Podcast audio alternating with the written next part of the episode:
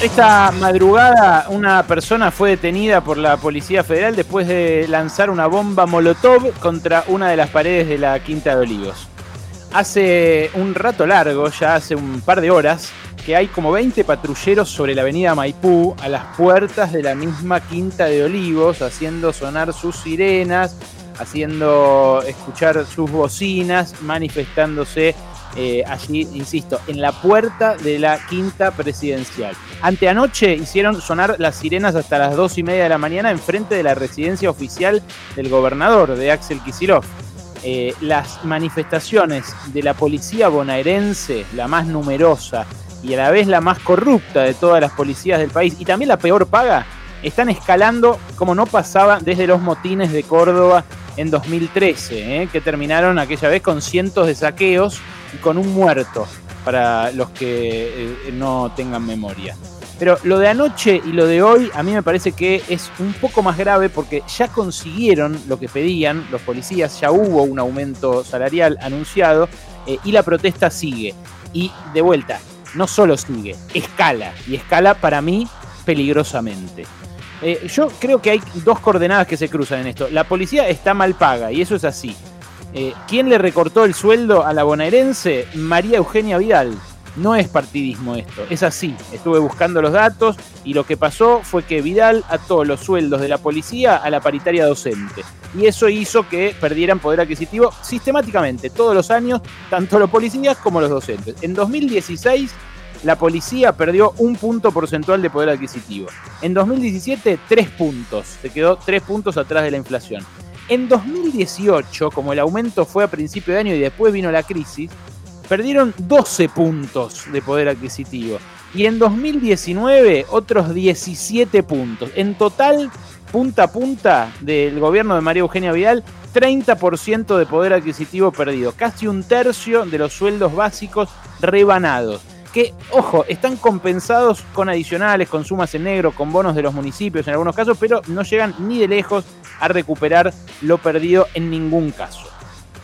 A ver, proporcionar seguridad es súper complejo. El problema eh, acá en la Argentina es que los gobiernos sistemáticamente, eh, de distintos signos, siempre quisieron contentar a los más eh, bullangueros, a los más quilomberos, que son los manoduristas. Los que siempre piden más personal policial, más cana, más, eh, pistolas, más implementos, más vigilancia. Eh, pero claro, los quisieron contentar sin plata. Y así terminamos teniendo policías mal pagos, pero más policías por habitante que ningún otro país latinoamericano. ¿Sabías esto? ¿Tenías este dato? Solemos repetir, mira, que Estados Unidos es un estado policial. Y lo es. Y lo es por muchas razones. Pero Argentina, escucha, tiene el doble de policías cada 100.000 habitantes que Estados Unidos. ¿Sabías? El doble de policías cada 100.000 habitantes que Estados Unidos. Y es verdad también que los policías están más exigidos por la pandemia, eh, que, que, se los expone más, que, se los exige más en general. Eh, claro, no más que los enfermeros, o las médicas, o los choferes de ambulancia, o los choferes de eh, y ellos eh, mueven 20 patrulleros y ya les están anunciando aumentos del 30%. Y ahí hay una diferencia, ¿no es cierto? Ahí hay una diferencia entre trabajadores. Y a Vidal, la policía bonaerense, además, no le hizo una sola de estas manifestaciones, aunque les rebanó el sueldo como se los rebanó. No le fueron a tocar nunca la puerta de la base militar donde se mudó apenas asumió. Y de hecho, de hecho, cuando los docentes protestaban, muchos policías se ofrecían a ir a las aulas a dar clases como voluntarios. ¿Se acuerdan de ese cartel que un policía eh, viralizó en redes sociales que decía, eh, María Eugenia, mandanos a nosotros las maestras que te las devolvemos con vocación de servicio? Casi el anuncio de una violación era ese afiche. Bueno, eso salió de la policía bonaerense. Por suerte no fueron a dar clases como voluntarios a las aulas, pero eso ya te muestra eh, que eh, aunque tenían su sueldo atado al de las maestras, ellas protestaban y ellos se quedaban en el molde. Lo mismo cada vez que los mandaron a reprimir manifestaciones de laburantes. Ahí no parecían tan mal pagos, ¿eh? Ahí lo hacían de, muy buen grado, sin protestar, sin eh, retener tareas, al revés, hasta haciéndolo como si les gustara. Quiero ser claro en esto, el policía merece ganar más por el trabajo que hace merece ganar más como el maestro, como la enfermera y como el chofer de ambulancia y el chofer de colectivo. Lo que pasa es que este conflicto ya no es por los sueldos. Ya no es por los sueldos. Los cabecillas ya hablaron de Lázaro Báez, de que no les creen a los políticos, de que están indignados. Eh, hablaron de, eh, los, eh, de los distintos ministros, que si uno le, resultaba más confiable, que si el otro le, dialogaba más, le dialogaba menos. ahora están en los portones de Olivos, de la quinta presidencial. ¿Hay algo más político que ir a donde duerme el gobernador y una noche más tarde ir a donde duerme el presidente con armas y con patrulleros? En este contexto, además, y después de que ya consiguieron lo que pedían. Pero eh, también, mientras tanto, eh, se da que la bonaerense es investigada por la desaparición de Facundo Astudillo Castro. Mientras Bernie se disfraza de Rambo, mientras saca sus spots, mientras cada dos semanas hay una marcha de anti-cuarentenas donde se mezclan cada vez más consignas, cada vez más reclamos, cada vez más cosas, pero que además nunca nadie reprime. Y después, se da esto después de las advertencias que hicieron tanto Eduardo Dualde de que podía haber un golpe de Estado, como Ernesto Sanz, de que esto en algún momento puede explotar y pronto, o Juana Viale, Juanita Viale también toda inocente, pero que dice, ¿terminará su gobierno Alberto Fernández? Y qué sé yo. Eh, no es un contexto cualquiera en el cual se da esta protesta. Por eso me parece que es algo más que lo salarial. Y tampoco, ojo a esto, tampoco es solo de los pichones, como le leí a, un colega que cubre policiales que, que nosotros respetamos mucho, que es Federico Fassbender. ¿Quién les da a los patrulleros, a los pichones? Si son los pichones solamente, si estos que se están manifestando ahora son los canas que ganan 35 lucas, 40 lucas, que no pueden llegar a fin de mes y a los cuales los cagan sus superiores, que son los que tienen el negocio de las drogas, el negocio de, los kioscos, el negocio de la, de la prostitución, el negocio de las mafias de todo tipo, que regulan el delito básicamente y que se hacen ricos, porque son millonarios la mayoría de los comisarios y de las autoridades de, la bonaerense. No es solo los pichones, porque los pichones es cierto que son los que se llevan la peor parte, pero ¿quién les da a los patrulleros para ir a protestar? ¿Quién les habilitó un helicóptero, loco? Un helicóptero. Y además, ¿se animarían los pichones solos a manifestar acá en la Quinta de Olivos sin algún guiño político? Mm, a mí me parece que no. A mí me parece que no. Si fueran los pichones solos, no se animarían a ir a la Quinta de Olivo, porque saben que lo que pasa cuando un pichón se le retoba al que los manda y al que le dio ese arma y le encomendó cuidarnos a todos, lo más probable es que lo rajen a la mierda y que además lo metan preso. Que además lo metan preso. Bueno, esto se empieza a parecer cada vez más a un desafío a la democracia. Una prueba a ver hasta dónde acepta la sociedad este tipo de cosas y también hasta dónde reacciona la dirigencia, la dirigencia política.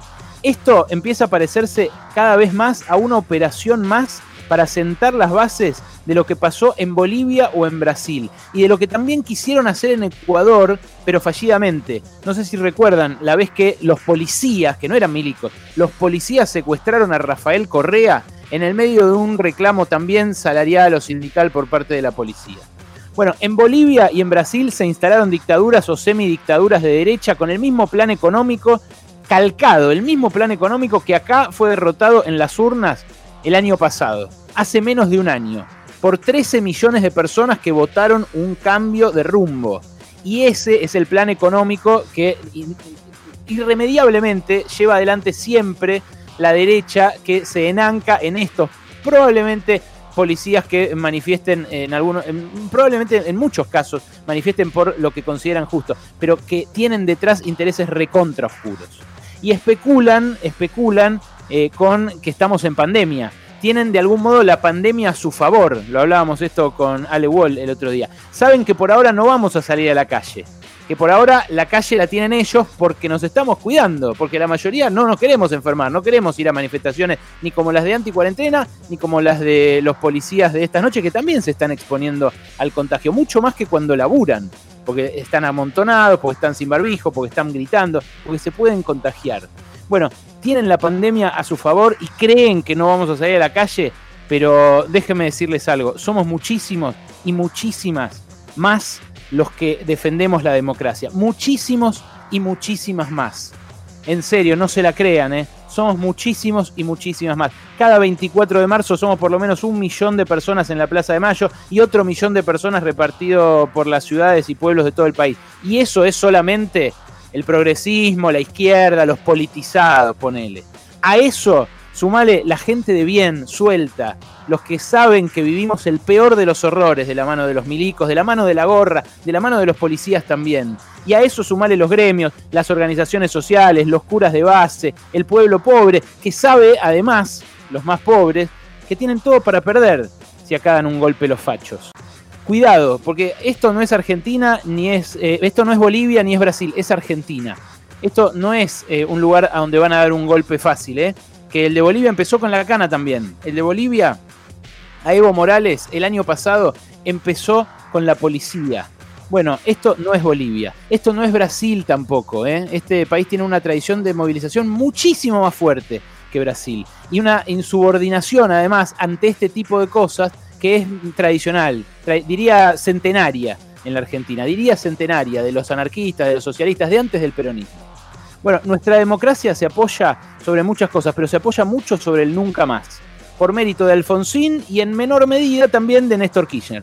Porque uno tuvo los huevos de juzgar a los altos mandos militares cuando todavía eran muy poderosos. Y el otro, es cierto, no hizo eso, que fue inédito, pero empujó muchísimo para que se derogaran las leyes de impunidad y para que Videla terminara sus días en un calabozo, cagando, quizá con lo último que le quedaba de humanidad. Y ese símbolo, el de Videla cagando, muerto, preso en Marcos Paz, es un mérito de toda la sociedad. Es eh, un mérito y un patrimonio de toda la sociedad. Y también esta democracia es mérito de las madres, de las abuelas, de los hijos, de todos los que pelearon contra la dictadura y de todos los que dicen nunca más desde ese momento. Y es un patrimonio de todas y todos los que nacimos y crecimos después. Así que, ¿saben qué? Cuidado, no nos hagan calentar.